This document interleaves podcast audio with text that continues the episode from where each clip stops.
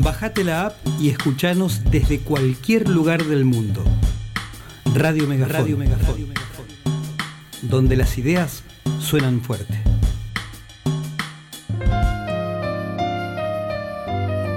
Criar con conciencia no es sinónimo de perfección.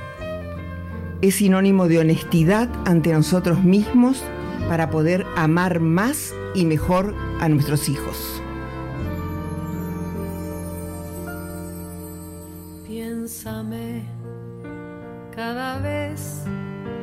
Que te pongas la ropa al revés. Piénsame cada vez que te pida Hola, ¿qué tal? Muy buenas tardes. Acá en este martes 7 de noviembre vamos a desarrollar nuestro capítulo número 31 en el espacio Hablando de Crianza por Radio Megafon. Bueno, como comenté el martes pasado, vamos a tomar varios martes, este es el segundo, eh, abordando la temática de las emociones de nuestros hijos. Y basándome sobre todo, no exclusivamente, pero sí fundamentalmente, en un texto de una autora terapeuta, pedagoga, eh, psicoterapeuta eh, francesa, que se llama Isabel Filio-Sat. Y el libro se llama El mundo emocional de los niños. Em, en este caso, eh, vamos a tomar la frase que quedó pendiente el martes pasado y que dijimos que en el campo emocional represión cero. Entonces, la pregunta que nos hacemos para hoy es si es represión cero que podemos hacer o qué podemos hacer para no reprimir emocionalmente a los niños que tenemos a cargo, porque pueden ser nuestros hijos o niños que cuidamos o nuestros alumnos. Bueno, si hablamos de represión cero, tenemos que empezar diciendo que cuando se trata de un bebé que expresa sus necesidades, estas necesidades deben ser satisfechas prontamente y totalmente. O sea, un bebé no puede, no sabe, no tiene capacidad para esperar. No puede suponer que mm, la persona que lo atiende, que mamá o quien se encargue de él, en este momento está ocupada y va a venir dentro de un rato. No puede suponer que si tiene hambre puede esperar unos momentos porque después le van a dar de mamar o le van a dar la mamadera. No puede, no tiene capacidad ni condiciones para hacerlo. Entonces, cuando un niño pequeño necesita algo, ese algo debe ser brindado y satisfecho. Frustrar deliberadamente a un niño no tiene ninguna razón de ser. Em, no tiene ningún sentido la frustración deliberada. Eh, o sea, decir, por ejemplo, hay que dejarlo llorar para que no se malcríe, no hay que tenerlo mucho en brazos para que no se acostumbre, no hay que permitirle que duerma a la noche en la cama de mamá y papá porque tiene que acostumbrarse a dormir solo y tiene que acostumbrarse a ser autónomo. En realidad, esto no es más que un inmenso malentendido basado en dos cuestiones. Por un lado, en la ignorancia, o sea, en no saber realmente lo que es un niño y cuáles son sus necesidades. Fundamentalmente tenemos que saber lo que significa ser un mamífero, como somos todos los seres humanos. Un mamífero necesita el cuerpo del cual se alimenta. Entonces debe estar ahí, cerca de mamá, de día y de noche, aunque tome la mamadera. Por eso, eh, em, frustrar deliberadamente a un niño no es más que consecuencia de una gran ignorancia. Es consecuencia de otra cosa también. Es consecuencia de haber sido tratados en nuestra propia infancia de la misma manera. Entonces, em, es eso lo que tenemos interiorizado. Es eso lo que suponemos que hay que hacer. Pero en realidad sería súper importante para nuestro hijo pequeño, para todos los niños pequeños y para nosotros mismos, escuchar más al niño y no a la tradición. Eh, sepamos que los niños ven frustradas sus necesidades muchas veces al día sin necesidad de que nosotros nos propongamos eh, no responder a lo que quieren. Eh, las frustraciones vienen solas.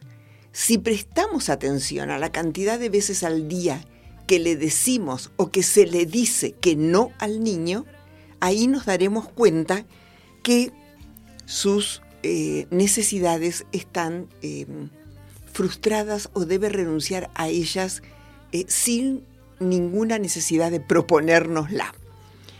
¿Qué pasa en el niño cuando sistemáticamente no se responde a sus necesidades? Lo que pasa no es que se vuelve más autónomo, no es que crece más rápido, no es que madura em, más aceleradamente, simplemente desarrolla una gran sensibilidad frente a la frustración y mm, los noes, eh, el no recibir lo que está esperando y lo que necesita, puede ser para el niño insoportable. O sea, no puede esperar. Esta forma de crianza eh, basada en la frustración y yo diría obsesionada por encauzar al niño, fue la modalidad que usaron nuestros padres. Entonces, este, tendríamos que pensar si esta modalidad ha dado resultados. Yo soy de las que opinan que no. ¿Por qué? Porque este mundo está lleno de violencia, lleno de gente con problemas diversos, depresión, miedos, eh, muchísimas dificultades y sobre todo la violencia tan visible. Por ejemplo, hace unos días presencié en un noticiero de la televisión, eh, cosa que no miro habitualmente, pero bueno, justo estaba, una escena como esta. Un aula los chicos sentados en sus bancos, la profesora o la maestra al frente en su escritorio, un chico, mm, yo diría que adolescente, em, parado al frente explicando algo. En un momento la profesora se levanta, se ve que hubo un cambio mm, de palabras entre ellos, la profesora se levanta y se dirige a la puerta del aula. Este chico que estaba delante la sigue y le pega dos puñetazos por atrás, por la espalda, mm, tan fuertes que la tira al suelo. Entonces, realmente es muy impresionante, muy impresionante ese nivel de violencia. Ahora, ¿somos conscientes de dónde esa violencia viene? esa violencia viene de casa. Ese chico que hizo eso tan terrible vive un clima de violencia permanente en su casa, con un papá violento que les pega a sus hijos, o posiblemente le pegue a la madre de sus hijos, eh, o una madre violenta también, porque las hay y muchas.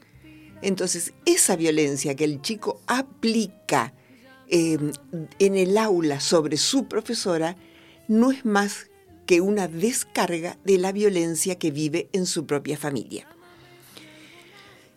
Eh, una cosa interesante que por ahí nos podría dar una cierta idea de lo que se supone que son los niños es em, un texto del siglo XVI, miren de qué época estoy hablando, cuando la educación empieza lentamente a extenderse y a formalizarse. Uno de los eh, justificativos de educar a la infancia decía lo siguiente, que los niños eh, son indisciplinados, que tienen una naturaleza inclinada al mal, que carecen de juicio, que son débiles, rudos, maleables y que necesitan ser encausados. Y agregaba además que valen menos las escuelas que las revoluciones. Esto es un fundamento de la mm, educación eh, formal que se lee en algunos textos del siglo XVI. El bebé y el niño pequeño necesitan de un adulto responsable que sea capaz de contener sus emociones, encauzarlas, em, sostener cuando se desborda, sostenerlo cuando se desborda, asegurándole que igualmente, pase lo que pase y haga lo que haga, sigue siendo amado. Em, un niño pequeño eh, es invadido fácilmente por sus propias emociones y no las puede controlar. ¿Por qué? Porque su cerebro es muy inmaduro. Eh, las áreas frontales de su cerebro que le permiten comprender a los otros, así como las áreas corticales superiores que le permiten entender sus propias emociones y nombrarlas, están en desarrollo. O sea, que un bebé y un niño pequeño no puede de ninguna manera controlar lo que le sucede. Necesita de un adulto que lo haga. Cuando digo que mm, más allá de lo que el niño haga, eh, de sus eh, pataletas, llantos o berrinches o enojos, igualmente tenemos que asegurarle nuestro amor, porque hay pocas cosas tan malas para un niño que el amor condicionado. El amor condicionado que se refleja en frases como las siguientes. Te quiero si haces tal cosa. Te quiero si te portás de tal manera. Te quiero si te quedas tranquilo. Esto es el amor condicionado. A mucho nos ha pasado. A mí me suena muchísimo. Te quiero más o te quiero si tal cosa, ¿no? Bueno, como decíamos recién, eh, un niño pequeño y un bebé tienen necesidades impostergables que deben ser satisfechas de manera inmediata. Siempre hablamos de necesidades. ¿Y cuáles son ellas? Las hemos nombrado ya, pero ya que estamos diciendo que en relación con el mundo emocional las necesidades deben ser satisfechas, ¿cuáles son ellas? Bueno, las necesidades tienen que ver con cuestiones físicas y también con cuestiones emocionales. Las necesidades físicas, por supuesto, que son el alimento, eh, el agua, em, el abrigo, eh, el techo, el descanso, em, el cuidado de la seguridad física, el espacio em, adecuado para jugar, para correr, para desplazarse, para investigar libremente. Estas son necesidades físicas.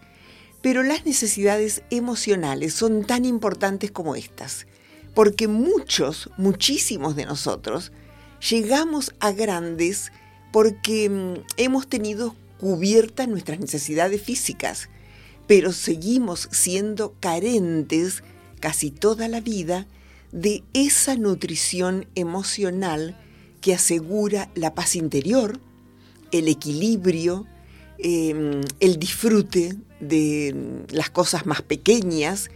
Eh, esas necesidades tienen que ver con el amor incondicional que se refleja en presencia materna, mirada, palabras amorosas, compañía, eh, contención, seguridad, apego seguro, cuidado, tranquilidad, amparo, aceptación, sea como sea y haga lo que haga. Los deseos son otra cosa, no es lo mismo necesidades que deseos. Las em, necesidades tienen que ver con la supervivencia, necesidades físicas y necesidades emocionales, con la supervivencia física y con la supervivencia emocional. Los deseos son distintos. Yo puedo necesitar sí o sí alimentarme y descansar, pero puedo eh, no necesitar sí o sí tomarme un helado. Sin embargo, los deseos son importantes. Ojalá podamos satisfacer la mayoría de ellos porque están vinculados al disfrute y al placer. Eh, un niño que tiene satisfechas sus necesidades básicas, tanto físicas como emocionales, tendrá mm, muchos, em, eh, pedirá mucho menos eh, las cuestiones vinculadas a las ganas o a los deseos. Em, porque está satisfecho, porque ha recibido lo que necesita, porque está colmado, entonces no necesita compensar la falta de lo fundamental con el helado, la golosina, el autito u otras cosas. Em, es sabido que los niños piden aquello que saben que pueden recibir. si nuestro hijo estuvo mucho tiempo pidiendo nuestra presencia, de distintas maneras, porque mm, los niños no pueden expresar con palabras conceptos e ideas, no están todavía en condiciones, pero pueden pedir sí a través del llanto, del despertarse muchas veces por la noche, de hacer una rabieta. Em, bueno, son formas que los niños tienen de pedir. Si ha pedido tantas veces y no ha conseguido realmente lo que necesitaba, que lo más probable es que haya sido presencia y mm, compañía de mamá o de un adulto que lo trate amorosamente, si no ha conseguido esto, va a pedir lo que supone que puede recibir. Entonces pedirá un juguete, pedirá un caramelo o pedirá alguna otra cosa para comer. A esto que hemos eh, abordado en el capítulo 25 de nuestros programas, se, se denomina esto pedidos desplazados. O sea, no son pedidos que van al eje de la necesidad, sino que se pide lo que se puede. Bueno, una cosa que es fundamental y que eh, es, muy importante señalar y quiero decirla enfáticamente, em, y, eh, tengo previsto un programa exclusivo sobre este tema, es eh, que los niños no pueden manipular. Esto lo he escuchado tantas veces, te está manipulando, te está tomando el pelo. Los niños no pueden manipular porque su cerebro aún no está en condiciones para poder hacerlo. ¿Por qué? Porque las áreas frontales del cerebro que permiten entender lo que le pasa a otro no están desarrolladas. Para manipular es necesario poder suponer lo que otro desea, lo que necesita, lo que está esperando. Y eso no es posible para un niño. Bueno, em, la cuestión no pasa por reprimir. La cuestión pasa em, fundamentalmente por dos aspectos. Pasa por escuchar y comprender y por validar y poner palabras. Eh, cuando nuestro hijo es bebé, ya dijimos que sus necesidades deben ser satisfechas de manera rápida, total e inmediata. Cuando un niño ya tiene cuatro, cinco y más años, em, es totalmente distinto. Por supuesto que sus necesidades em, deben ser satisfechas por el adulto que, em, que lo cría, que lo contiene, que lo tiene a su cargo. Por supuesto, porque no puede satisfacer sus propias necesidades. Pero ya es distinto que un bebé. O sea, eh, por supuesto que seguimos hablando de represión cero para un niño, pero ya se puede conversar, ya puede mm, establecer un diálogo, ya puede comprender ciertos conceptos. Pero como dijimos recién, la cuestión no es reprimir, la cuestión es escuchar y comprender y validar y poner palabras. Escuchar y comprender. ¿Qué significa esto? Bueno, el niño llora, por ejemplo, se despierta asustado por la noche, algo está queriendo decirte, no te quepa ninguna duda. No lo hace porque sí, ni lo hace para manipularte. Algo está queriendo decirte. Si somos honestas con nosotras mismas, podemos revisar y ver qué pasó en las horas anteriores al berrinche, al desborde, o al llanto o al miedo por la noche. ¿Qué pasó? tuvo presencia de mamá o mamá tuvo que salir a trabajar muchísimas horas. ¿Estaba mamá en casa e igualmente estaba ocupada en otras cosas? ¿Recibió muchos noes durante el día?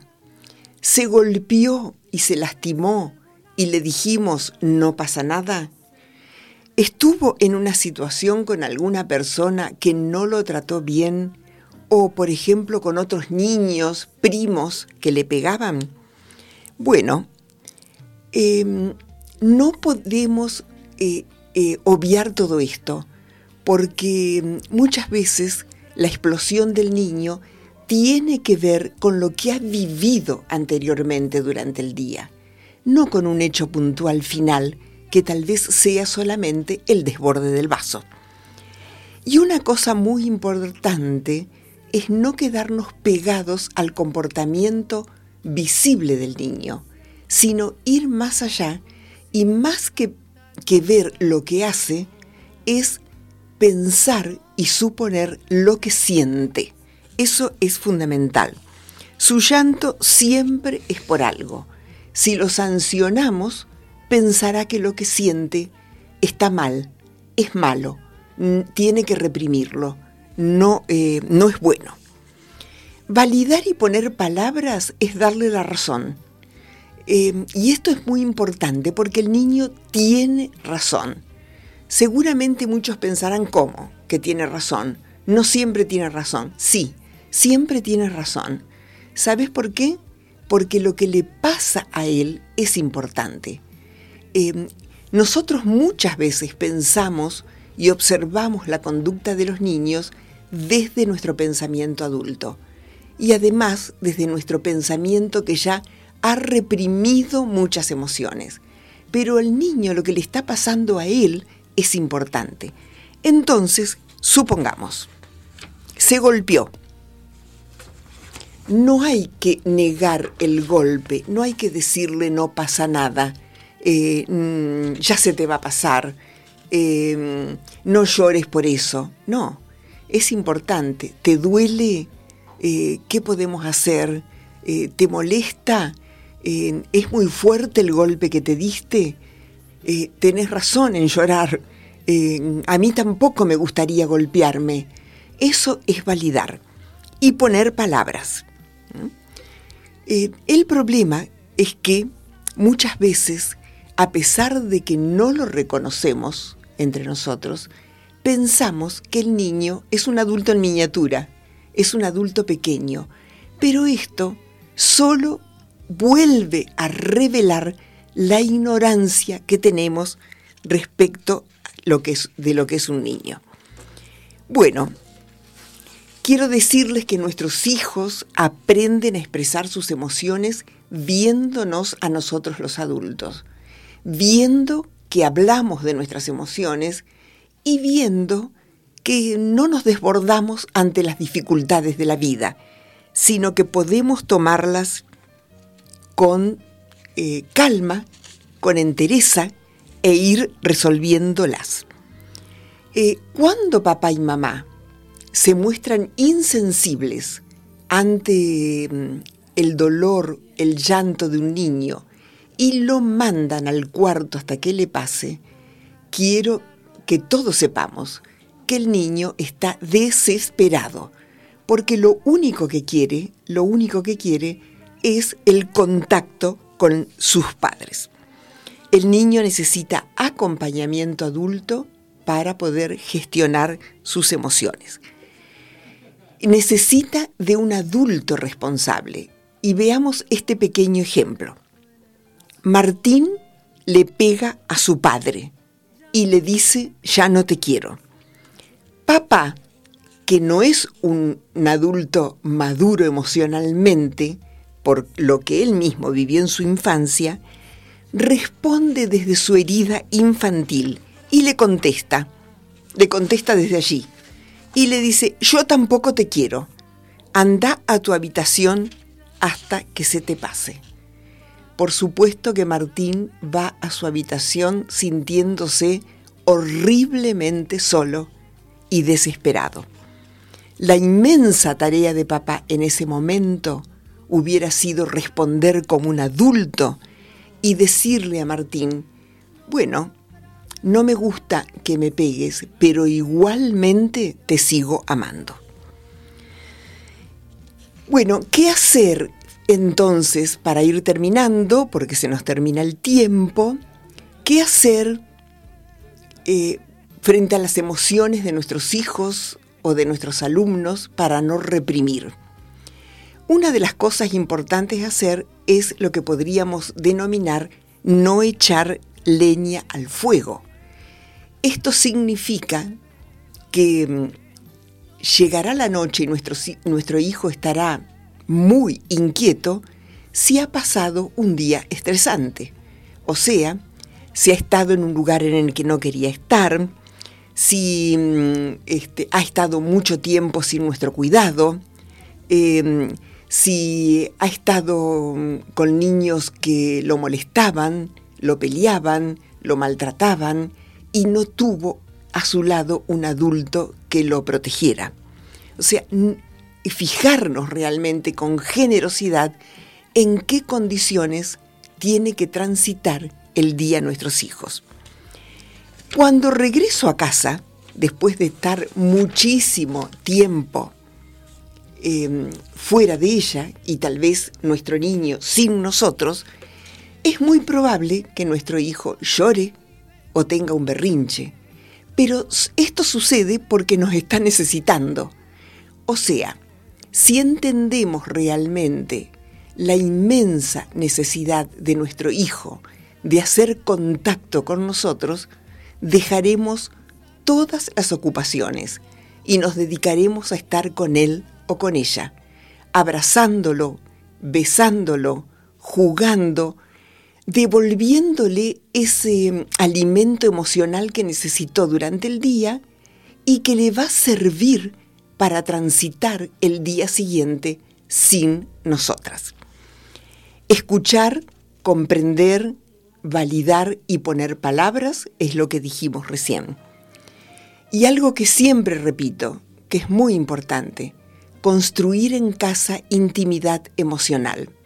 ¿Qué es intimidad emocional?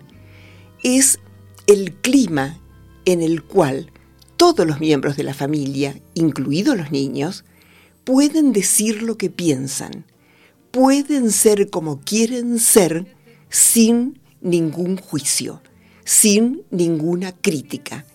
Muchos chicos, y los conozco, tienen miedo de opinar frente a sus padres, porque si opinan diferente son juzgados entonces se callan, no lo dicen, no lo van a decir, no van a compartir con sus padres lo que les pasa, porque tienen miedo al juicio. Y para ellos el vínculo con mamá y papá es supervivencia.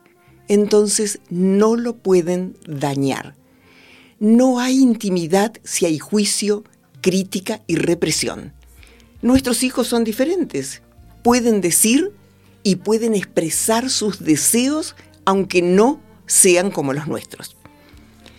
Bueno, finalmente y para terminar, hoy el mundo está lleno de adultos producto de la educación represiva que tuvimos. hay muchísima violencia. Por lo general los adultos no compartimos con otros adultos lo que nos pasa, nuestros deseos más profundos, nuestros temores, nuestra vulnerabilidad, nuestras inseguridades. Esto porque no pudimos compartirlo con nuestros padres cuando éramos pequeños. Y es fundamental poder hacerlo. ¿Por qué? Porque las emociones están para ser expresadas. Si no, en algún momento sucede la explosión. Y es lo, es lo que debemos evitar. Estamos en camino de darle lo mejor a nuestros hijos. El espacio para que ellos no tengan que asumir un, personaje, sean ellos mismos como son y como desean ser con la aceptación y el amor incondicional de mamá y de papá. Muchísimas gracias. Nos vemos el próximo martes para seguir hablando del mundo emocional de los niños. El próximo martes vamos a hablar del miedo. Es un tema muy interesante, eh, muy eh, fuerte para que lo viva un niño. Así que muchísimas gracias Cami, nos vemos. Criar con conciencia no es sinónimo de perfección. Es sinónimo de honestidad ante nosotros mismos para poder amar más y mejor a nuestros hijos.